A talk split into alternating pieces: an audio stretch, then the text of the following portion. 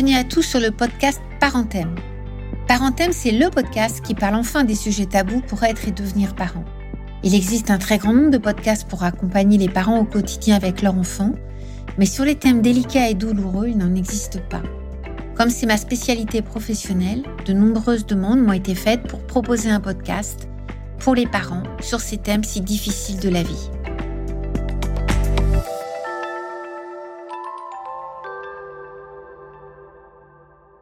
Bonjour à tous, je suis heureuse de vous retrouver pour parler avec vous d'aujourd'hui d'un sujet difficile, mais ô combien important, qui est celui de savoir accompagner nos enfants face à la mort.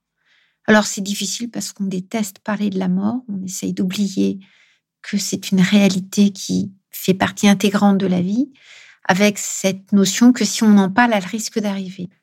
Donc pour la plupart des parents, nous ne parlons pas de la mort avec notre enfant.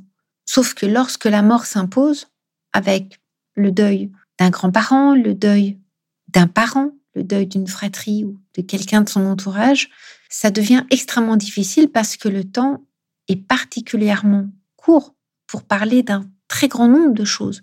C'est quoi la mort? Est-ce que je peux voir la personne décédée? Est-ce que je peux participer aux obsèques? Qu'est-ce qui se passe après la mort? Enfin, toutes ces questions-là qu'on avait mis de côté avec beaucoup d'énergie pendant très longtemps, tout d'un coup se précipitent et nous contraignent à devoir trouver, ou en tout cas essayer de trouver des explications pour que notre enfant garde confiance en nous. Alors dans ce premier épisode, ce qui me paraît important, c'est de transmettre la représentation de la mort chez l'enfant, qui n'est pas du tout celle que nous avons, nous, adultes. Un enfant, un petit, déjà, il n'a pas la même capacité de se représenter le temps que nous, il n'a pas la même façon de parler, il n'a pas du tout les mêmes capacités cognitives. Ce qui ne signifie pas qu'il est insensible à ce qui se passe autour de lui, bien au contraire.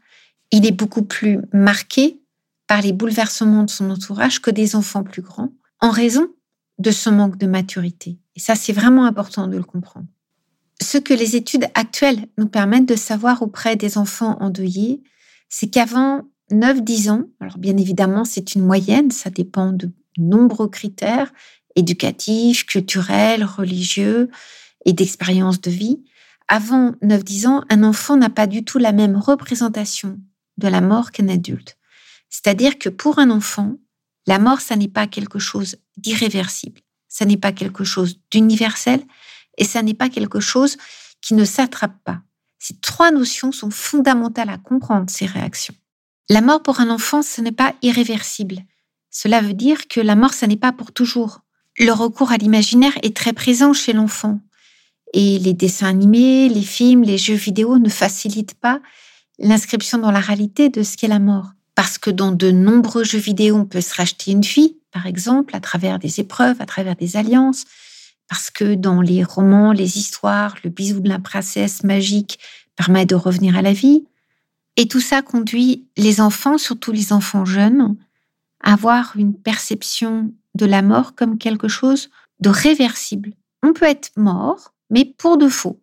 Pour de vrai, on n'est pas mort pour toujours. Et ça, c'est quelque chose que l'enfant endeuillé va comprendre progressivement et certaines fois très douloureusement, en particulier quand il y est scolarisé et que d'autres camarades lui parlent de leur père, de leur mère, de leur fratrie, des grands-parents. Là, il réalise que quand on est mort, on est mort de façon définitive, même si derrière, il y a des croyances, des référentiels culturels qui sont à respecter, qui sont très différents d'une famille à l'autre. Mais la personne qui est morte ne sera plus jamais aux côtés de l'enfant comme elle l'était de son vivant. L'autre dimension, c'est cette mort comme quelque chose d'universel. Et ça, c'est très compliqué pour l'enfant de l'intégrer parce que ça nécessite une représentation dans le temps, une capacité cognitive. Et pour cela, il faut que l'enfant ait pu acquérir un certain nombre de connaissances. Et un tout petit ne les a pas. Donc cette notion d'universel, à savoir qu'on va tous mourir, c'est quand même quelque chose d'assez effrayant à laquelle on évite de penser le matin en se réveillant. Pour l'enfant, ça n'est pas du tout intégré. Par contre, l'enfant qui n'a jamais été confronté à la mort, et avant ce repère de 9-10 ans, est intimement convaincu que la mort s'attrape. Autrement dit, si papa est mort, maman va mourir. Ou inversement, si mon frère ou ma sœur est morte, moi je risque de mourir et inversement. Et ça, c'est extrêmement anxiogène pour un enfant. Et souvent, comme les adultes n'en ont pas du tout notion, ils peuvent dire des choses de façon extrêmement maladroite.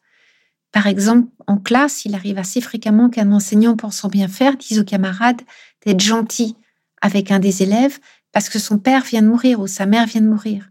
Mais pour l'ensemble de la classe, c'est quelque chose qui est absolument incompréhensible. Du coup, comme ça les effraie, très souvent, ils vont rejeter ce camarade endeuillé au lieu d'être attentifs à lui. Et ça, ça se traduit du côté des adultes par le fait que les enfants sont méchants. En fait, les enfants sont pas méchants, ils sont extrêmement anxieux et totalement débordés par quelque chose qu'ils ne comprennent pas. Donc, en tant que parent, il est vraiment important d'avoir en tête et de ne pas oublier que pour un enfant, la notion d'une mort irréversible, universelle et qui ne s'attrape pas n'est pas acquise avant 8-10 ans. D'où l'importance de faire très attention à nos enfants endeuillés, surtout quand ils sont jeunes, et les accompagner en étant soutenus par d'autres, par des associations et par des professionnels dont c'est le métier. Parenthème, un podcast conçu par vous et pour vous. À tout bientôt.